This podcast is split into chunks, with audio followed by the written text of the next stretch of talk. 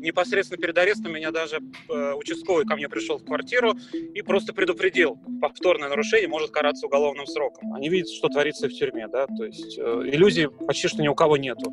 Но, тем не менее, они считают, что делать что-то бесполезно. То есть за каждую мелочь вот мы будем тебя преследовать и пресекать, э, что бы ты там ни сделал. Да, год фактически моего заключения ситуация в стране с правами человека только ухудшилась. Главное — это не оставлять поддержку тех, кто сейчас находится за решеткой. Привет, это подкаст «Маленький террор», его делает правозащитное объединение «Команда 29». 16 декабря 2020 года на свободу вышел Константин Котов, осужденный по статье о неоднократных нарушениях правил проведения массовых акций, так называемой Дадинской статье. В команду защитников Котова входил и адвокат из команды 29 Евгений Смирнов – Напомним, что Котова задержали в августе 2019 года на акции протеста. А уже 5 сентября 2019 года Тверской суд Москвы приговорил его к четырем годам колонии общего режима. Но затем, 20 апреля 2020 года, Мосгорсуд по итогам апелляционного пересмотра дела Котова смягчил ему жесткое наказание до полутора лет колонии. Тем не менее, Котов просидел весь срок, от звонка до звонка. А еще активисту отказали в условно-досрочном освобождении. Котов отбыл наказание в исправительной колонии номер 2 в городе Покров, Владимирской области. Его отпустили в полседьмого утра, а встречали активисты его друзья, близкие журналисты. Что первым делом сделать? А, повидаю всех. Вот, вот сейчас жду, пока все друзья подъедут. Надо, надо ко, ко всем увидеться, со всеми видеться. Скушай вкусную еду, приготовленную Аней. Одним из первых с Константином Котовым поговорил журналист команды 29 Максим Заговор. Интервью уже опубликовано на сайте команды 29 и на YouTube-канале. Но мы решили опубликовать его и в виде подкаста. Максим созвонился с Константином на обратном пути из колонии в Москву и поговорил с ним о времени, проведенном в тюрьме, свадьбе с фигуранткой дела нового величия Анны Павликовой прямо в СИЗО и о том, что изменилось в России, пока Котов находился в колонии. Ну и, конечно, спросил, собирается ли Котов и дальше заниматься гражданским активизмом. Слово Косте и Максиму. Вот, во-первых, э, поздравляю вас, Константин. Спасибо, спасибо. Как вы проводите сегодняшний день? Расскажите.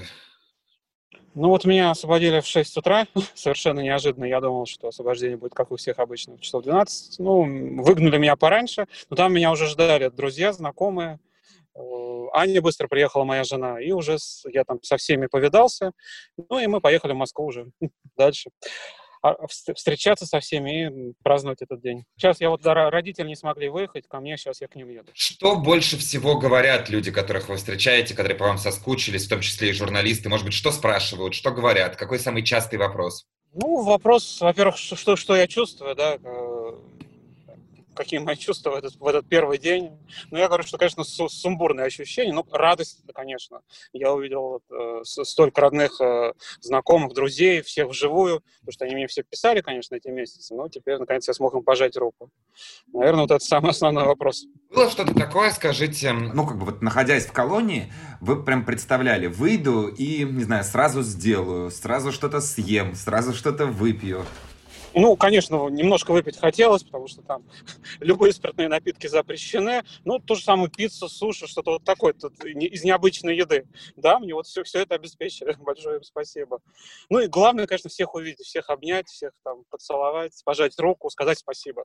Да, вот я это представлял, ну, пока, пока реализую. Давайте от, собственно, от, ну, как бы приятных событий сегодняшнего дня к сложным предыдущим 493, а, которые вы провели в колонии. Мне кажется, что как бы тюрьма тюрьма это то, к чему нельзя быть готовым. А, может быть, как бы не стоит зарекаться, но готовым нельзя. И вот а, во время этого стремительного суда, который над вами происходил, вы наверняка задумывались о том, что приговор может быть и не в вашу пользу. И допускали возможность лишения свободы. Тюрьма оказалась такой, как вы думали? Ну, нет, конечно, не, такой, как я себе представлял. Я, ну, читал и книги соответствующие, того же Олега Навального, да, вот три с половиной про его заключение а, в Бутырке, а потом и в, в колонии. Конечно, нет. То есть, когда ты туда попадаешь, это совершенно другой мир, совершенно другие понятия, с которыми ты не сталкиваешься в обычной жизни. Приходится к, к ним привыкать. А, ну и жить э, вот в, в, в соответствии с этим кодексом, да, с кодексом поведения, который придерживаются вот эти все арестанты. Ну, да, пришлось так поступать. Как вы к этому привыкали, обучались? Вот, э, знаете, я просто часто думаю об этом. Вот случись что, я попадаю, первый день, я захожу в камеру, там кто, о чем они меня спрашивают, как себя вести. Вот как это было у вас? Э, я зашел в камеру, естественно, первый вопрос э, вообще, ну, я представился, и первый вопрос, что у тебя за статья? То есть именно статья там характеризует человека, за, за что ты сидишь. Ну и дальше начинается разговор, ты рассказываешь про свое уголовное дело, конечно. Мое было очень специфичное. Там все привыкли, да, наркотики, мошенники, кражи, а тут за митинги политические заключенные. Да, рассказываешь о себе, не рассказывают, э, что с ними приключилось, как они оказались в этих местах. Ну, так происходит знакомство. Но это напряженная ситуация, агрессивная или... Я бы не сказал, что это так агрессивная ситуация. Ну да, вначале они несколько несколько настороженно, мало ли какой человек к ним при, приехал, что от него можно ожидать. Там, первый день, наверное, тоже. Потом вполне мы друг другу притираемся. Вот сколько я не сидел, в основном люди, конечно, адекватные. Они э, понимают, как себя нужно вести, они понимают, что не стоит там свою агрессию, там злобу, там на, тот же, на, на тот же суд, на правоохранительные органы просто вымещать на своих сокамерниках что мы живем, ситуация так сложилась, что мы живем вместе, поэтому нужно ну, уметь жить, э, может быть, закрывать глаза на какие-то мелкие недостатки друг друга. А сколько у вас в камере было человек? А, изначально у меня была маленькая камера, 6 человек нас там было. Потом, когда я второй раз, я в Москве был, э, ну, первый раз я сидел, когда у меня было следствие, потом суды, а потом я вернулся по этапу при, при пересмотре дела. Там я уже сидел в общей камере, 20 человек там было вместе. 20 человек? Да, 20 человек. А, ну, как бы довольно глупый вопрос, и тем не менее, ну, как бы, насколько это тяжело, 20 человек в замкнутом пространстве ежедневно? Да, до, достаточно тяжело, потому что, ну, во-первых, там и курят, там постоянно э, кто-то что-то делает, то есть на, на, найти какое-то место, где бы ты мог остаться один, отдохнуть, нет, не так-то просто. За, зато вполне было, я бы сказал, даже, ну, не то, не то, что весело, да, но мы, мы нормально проводили время. Общались, там, э, рассказывали друг другу там, анекдоты, смотрели телевизор. То есть так можно жить вполне даже в таком замкнутом пространстве, в таких условиях. Тем не менее, можно находить поводы для того, чтобы посмеяться. Ну вот вы сказали, что ваша статья была, ну как бы, она и в принципе редкая, слава богу, редкая в, в стране. В, э, у вас в камере, понятно, вы были единственные. И как это реагировали на нее сокамерники? Это скорее как бы что-то такое случайное к нам попало, а мы тут как бы настоящие уголовники. Или это какое-то другое отношение? Ну, во-первых, конечно, удивление. А, когда они слышали о том, что вот я за пикеты, за мирный протест получил 4 года, конечно, ну, они все очень удивлялись, э, как, за, как за, за это можно дать э, такой большой срок, за, за их, с их точки зрения такой незначительный поступок. То есть это в первую очередь удивление. Э, второй как бы вопрос был, зачем, зачем тебе вообще нужно, зачем ты этим занимался? Мог бы там сидеть у себя где-то, работать и никуда не лезть. То есть вообще почему ты туда пошел? То есть, потому что, ну, там все сидят, ну, если действительно человек что-то совершил, ну, ради личной выгоды, да, не, не ради там, э, что он хотел кому-то помочь, а вот ради себя. Поэтому, конечно, такой стиль поведения им был необычен. Ну, я рассказывал, объяснял.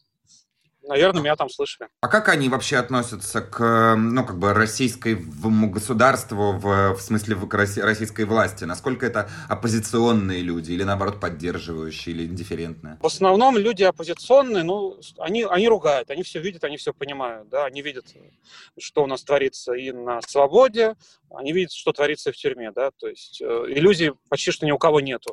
Но, тем не менее, они считают, что делать что-то бесполезно.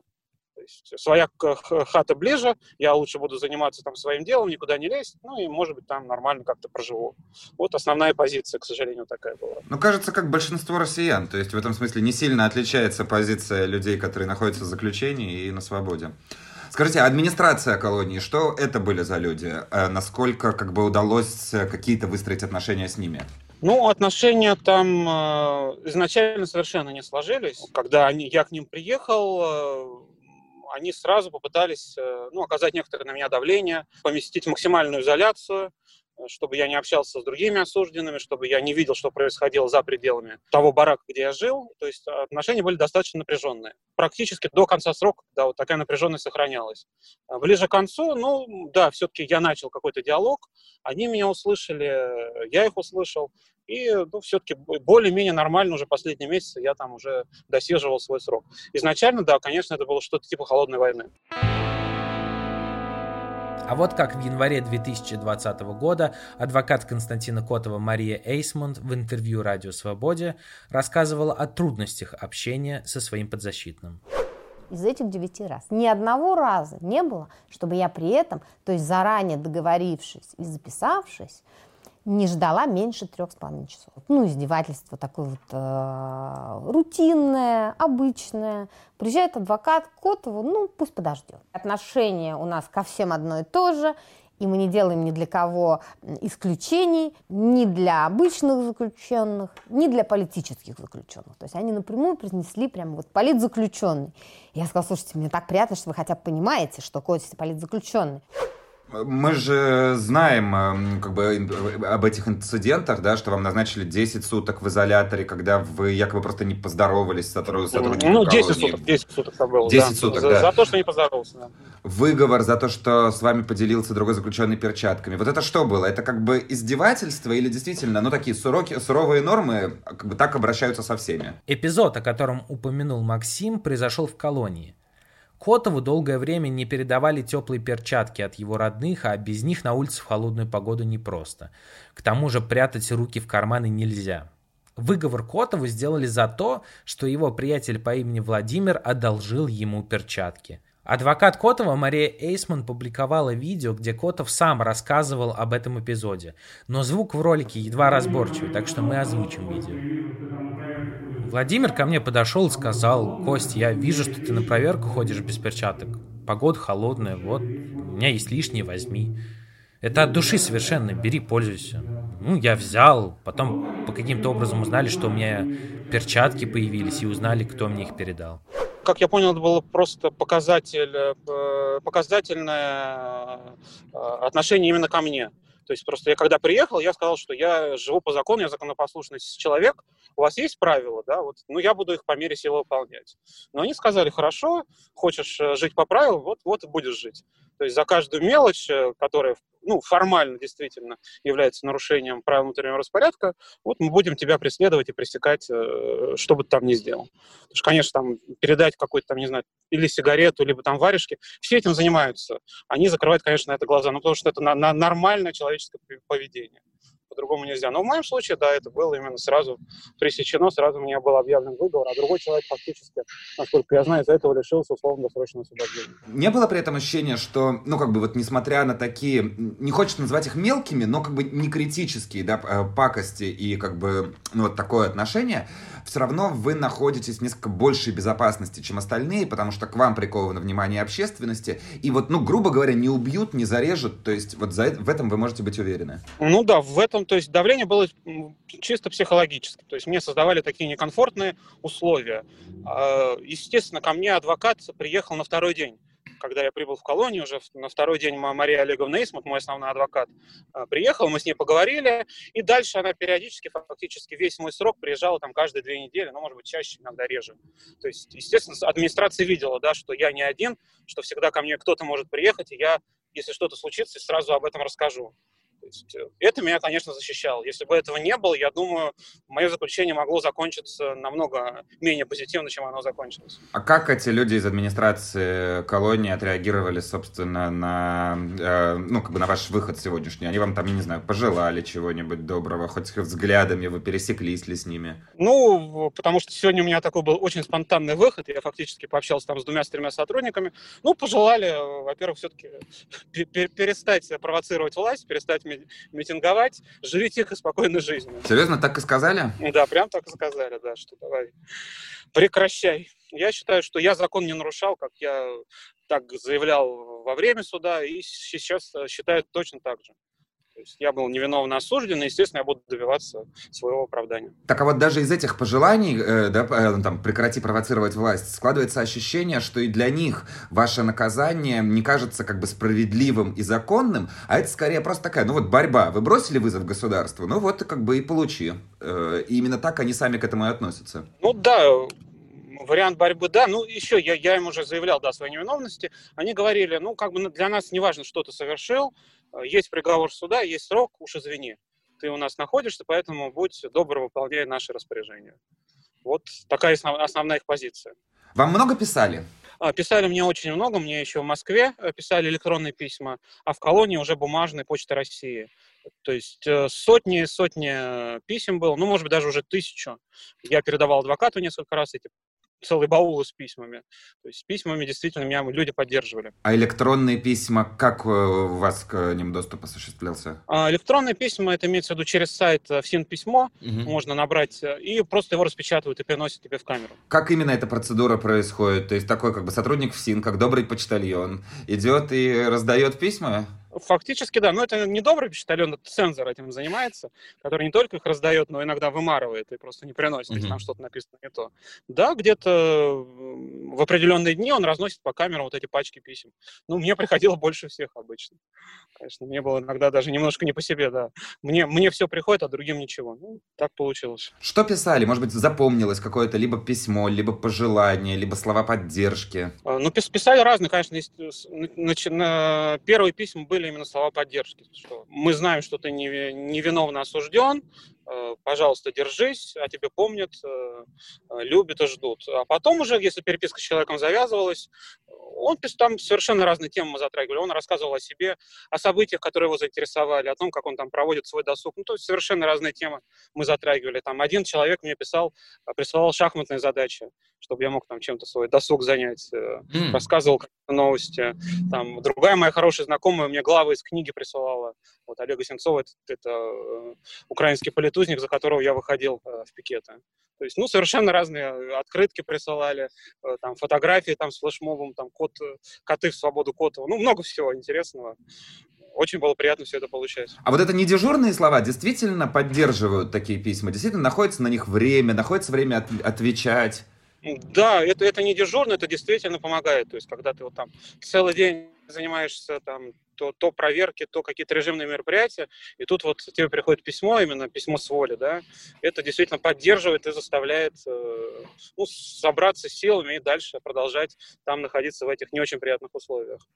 Самое, наверное, светлое событие за время вашего заключения – это свадьба с Анной Павликовой. Э, вот, э, мы причем сейчас разговариваем, насколько я понимаю, через ее телефон, ее имя, да, фамилия, фамилия в подписи. Передавайте, пожалуйста, во-первых, привет, а во-вторых, Расскажите, пожалуйста, вот, ну, как бы, вот эту вот историю, как это получилось, как вы нашли друг друга, как вам удалось эти отношения, ну, прям как бы официально зафиксировать, не выходя из колонии, и почему вы решили не ждать свое освобождение, а именно, именно там и именно тогда это сделать? Ну, мы познакомились, э, когда у Ани, собственно, было ее, ее уголовное дело, она находилась э, в изоляторе, ну, я просто решил помочь. То есть я узнал про эту историю, да, я, я, я, я, я ей писал, я помогал э, ее маме с передатчиками, ну, то есть максимально пытался ее поддерживать. Давайте, извините, уже, уточним, уже просто вдруг кто-то не знает, Анна Павликова – это фигурантка дела нового величия, и, э, собственно, да, этот процесс был чуть раньше, чем процесс над Константином Котовым, и вы ее поддерживали, ну, как бы, собственно, со свободы. Да, со свободы. Потом, мне кажется, именно под э, давлением гражданского общества Аню еще другую девочку Машу освободили. Их перевели под домашний арест, до этого они сидели в изоляторе. Ну и тогда вот, наконец, я Аню увидел вживую, приезжал к ней, мы с ней гуляли. Ну и вот так вот познакомились уже лично. Потом, к сожалению, да, случилось, у Ани дело ее продолжаться, она была под домашним арестом. Случилась эта история со мной. То есть в некотором роде мы поменялись местами. То я ее поддерживал, а теперь она мне посылала передачки, всякие разные вкусности, писала письма.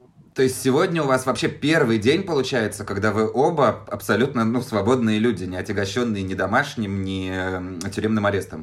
Ну, с, с моей стороны, да, но они все-таки условное осуждение ей приговорили по приговору. Нет, именно когда вы вместе и вы оба свободны. Ну, когда вместе, да, мы, мы, можно сказать, свободны. Но все равно у Ани э, ситуация как бы не закончилась нашей судебной системой. Вот э, завтра будет как раз апелляция, у нее суд суды продолжаются, они будут настаивать, чтобы ей приговор полностью отменили. А почему вы решили бракосочетаться, собственно, не дожидаясь освобождения? А, ну, потому что у меня ситуация была совершенно непонятна, как у Ани, да, потому что изначально я получил вообще 4 года, а, когда бы я вышел на свободу, естественно, это, это не скоро. Ну, чтобы она ко мне приехала, ну, так, только таким образом, да, это можно сделать. То есть э, на длительное свидание в колонию, то есть увидеться э, по-другому, ну, вот, только таким способом можно было сделать. Ну и знак, естественно, поддержки. Я ее таким образом поддержал, она меня тоже. А что в себя включает, собственно, э, вот это, ну, празднование э, свадьбы, находясь в колонии? Это какой-то свободный день, это какие-то дополнительные возможности. Как вообще это происходит? Нет, ну мы, мы не в колонии, мы еще в изоляторе, когда я находился в Москве. Mm-hmm. расписались. Э, оно получилось какое-то совершенно формальное мероприятие. То есть Аня приехала, естественно, ее привезли родные, друзья, которые стояли рядом со входом матросской тишины, вот где я находился. И фактически она вместе с двумя сотрудницами ЗАГСа пришла, и нам дали всего буквально пару-тройку минут, да, проставили штамп. Печати да, печати даже в паспорте без меня проставили, когда меня еще вели к ней. Нам дали надеть друг друга кольца, поцеловать друг друга, и все я свое кольцо отдал Ане, и меня увели. То есть совершенно никаким образом не дали ну, каким-то отметить данное событие. Если бы вы знали, что вам предстоит, э, ну, собственно, сидеть не 4 года, а 493 дня, вы бы отложили это, э, ну, как бы, это действие, или все равно э, поженились бы, собственно, находясь в изоляторе? Ну, я сейчас не знаю, гадать уже не могу. Мне кажется, эта свадьба, ну, она была нужна, она была правильна. И мы всегда можем провести полноценное мероприятие, вот, когда все, все, все друзья, все родные соберутся. Я думаю, мы обязательно еще устроим полноценную свадьбу уже на воле. Раз уж мы заговорили, ну, о такой вашей, как бы, личной жизни, вы же программист по профессии. До 2016, ну, наверное, года ни в какой публичной сфере замечены не были. А потом произошел какой-то разворот, вы как будто бы радикализировали свои отношения с государством, ну и вот стали, собственно, так, как вас сейчас представляют, да, гражданским активистом. Объясните этот переход, что произошло в 2016 году или, может быть, раньше? Ну, я бы не сказал, что это 16 год, то есть я действительно всегда э, у меня были так, взгляды ну, оппозиционные к действующему курсу, скажем так. Я выходил еще на Болотную площадь, на проспект Сахаров в 2011-2012 году. То есть я участвовал во всех этих протестных мероприятиях, ну просто как участник этих митингов. Потом, э, да, я занимался в основном работой, э, никуда, ни, ни, нигде участия в основном не принимал, но потом я понял, что все-таки так, э, так продолжаться не может. Ну, наверное, самый такой триггерное событие, да, самое яркое, которое заставило меня вот этим активно заняться, это именно дело Олега Сенцова, да, украинского политузника, который объявил голодовку с требованием освобождения всех э, украинских политузников, находящихся в российских тюрьмах. Ну, я решил, что я должен все-таки участвовать, поддержать этого человека, его мужественный поступок, и начал выходить э, в пикеты с э, Э, ну, с его плакатами, с требованием освобождения всех заключенных. Ну и дальше новое величие, другие дела, дело сети, то есть оно все завертелось, начал активно заниматься вот этой гражданской деятельностью. А вы знали вообще о, ну, вот этой так называемой Дадинской статье э, до э, того, как вас за нее привлекли? Вы понимали, что как бы многократное, опять же, возьмем в кавычки вот это вот неоднократные нарушения да, на публичных мероприятиях, они могут э, обернуться ну, серьезным сроком? Э, да, конечно, я сдал. Ну, непосредственно перед арестом меня даже э, участковый ко мне пришел в квартиру и просто предупредил. Дал официальную бумажку, где было написано, что повторное нарушение может караться уголовным сроком. Ну, непосредственно перед арестом меня даже участковый ко мне пришел в квартиру и просто предупредил. То есть я видел, что власти эту статью пока не применяли. И мне казалось, что они применять ее не будут, потому что она совершенно абсурдная. Она, во-первых, очень резонансная, то есть э, если по ней возбуждать дело, то, естественно, общество сразу восстанет. Я думал, что это не нужно власти. Оказалось, что власть э, все равно. Э, ей наплевать на мнение общества, и она готова даже вот такое абсурдное обвинение выдвигать против совершенно невиновного человека. Я не ожидал, да, действительно. Так и вот смотрите, к вам приходит участковый, вы понимаете все риски и понимаете вообще потенциальное значение, э, ну как бы и понимаю последствия этого выхода, условно, точно так же, как вам говорят э, в администрации ФСИН. Все равно ничего не изменишь, а выйдешь, еще и срок получишь. И вот что в этот момент э, вас перевешивает и заставляет все равно, все равно выйти, когда вы понимаете, что как бы результата прямого действия не будет, а последствия могут быть самые скверные? Ну, во-первых, все-таки я считаю, что это было не э, безрезультатно. То, что я выходил, то, что выходили другие люди, конечно, э, сразу мы ничего не поменяем, и это невозможно. Но вот критическая масса, она постепенно набирается. То есть, когда люди которые вот придерживаются того мнения, что ничего сделать нельзя, видят, что кто-то поступает по-другому, что кто-то может выйти за себя и за других, не боится. Мне кажется, это очень важно, показывать своим личным примером, своим личным поступком, что можно не бояться и поступать по совести. Поэтому, да, ну вот, наверное, я и вышел. Что дальше? Вам вот, опять же, э, возвращаюсь к этой цитате, посоветовали э, прекращать всем этим заниматься. А у вас какие планы? Ну, в, какой, в какой-то мере я, конечно, правозащитной деятельностью заниматься буду. Вот надо сейчас э, привести мысли в порядок, все-таки осознать, что произошло на свободе, что изменилось. В любом случае, вот то, что я сейчас вижу, суд у Юлии Галяминой по моей статье, я да. обязательно постараюсь присутствовать на ее процессе. Э, другие суды, которые продолжаются, ужесточение законодательства о митингах, о шествиях. То есть власть э, ну, закручивает гайки. Вот за, год, за год фактически моего заключения ситуация в стране с правами человека только ухудшилась. Ну, я считаю, что молчать все равно нельзя. В каких формах, как это делать, ну, я подумаю. А есть уже, может быть, какие-то идеи, кроме, собственно, ну, кроме пикетов, кроме участия в митингах, какие-то... Ну, у вас же было, прям скажем, время обдумать это будущее. Ну, время, конечно, обдумать было, но все-таки я еще хочу посоветоваться со своими друзьями. Посмотрим, пос пос посмотрим, что, что мы придумаем. В любом случае, главное это не оставлять поддержку тех, кто сейчас находится за решеткой. Правозащитную деятельность, конечно, нужно, нужно отстаивать и продолжать. Те же самые письма, те же самые суды, на которых нужно обязательно ходить, несмотря на то, что приговор, может быть, уже заранее написан. Этим нужно обязательно продолжать заниматься. Поддержка людей, поддержка невиновных. А, на самом деле, я бы хотел сейчас вполне себе, ну, как бы, не стесняясь эфира, и вполне себе официально предложить вам, если у вас будет возможность, э, желание, а, то команда 29 всегда рада предоставить вам эфир, может быть, под авторскую программу, серию интервью, какое-то правозащитное, а, там, ток-шоу или другого рода, как бы, медиа, э, медиапродукт. Мы будем очень рады и горды, если вы в этом к нам присоединитесь. В общем, если вам это интересно, можем дальше уже обсуждать эту историю. А, Спасибо, вот. да. А, надеюсь, вы уже приближаетесь э, к дому. Большой привет э, Анне Павликовой еще раз. И знаете, последний у меня вопрос будет. Вот мы же едем, э, в смысле, вы же едете в такси, и за рулем, очевидно, находится таксист, который все это слушает. А, вот вы не можете у него сейчас спросить просто, что он об этом обо всем думает? Случайный человек, который услышал странный, наверное, с его точки зрения разговор. Да, могу. Не скажете, что вы думаете обо всем этом? За рулем. За рулем. Он разводит руками. Ну, человек за рулем. Отстаивайте свои права. Говорит, э, отстаивайте свои, свои права. Ну вот, э, мне кажется, это правильная финальная точка. Еще раз поздравляем э, вас с освобождением. Да, спасибо. Желаем э, максимально ярко и насыщенно провести эти дни, хотя, видите, сейчас такая ситуация, что как бы максимально ярко, максимально насыщенно и активно не получится, потому что пока вы находились в, заключ... в заключении, да, мы попали в изоляцию. Так вот. Спасибо еще раз. До свидания. До свидания. Вы слушали подкаст «Маленький террор». Его делает правозащитное объединение «Команда 29». Слушайте этот и другие выпуски подкаста на удобных для вас платформах Apple Podcast, Google Podcast, Яндекс Музыка, ВКонтакте и других.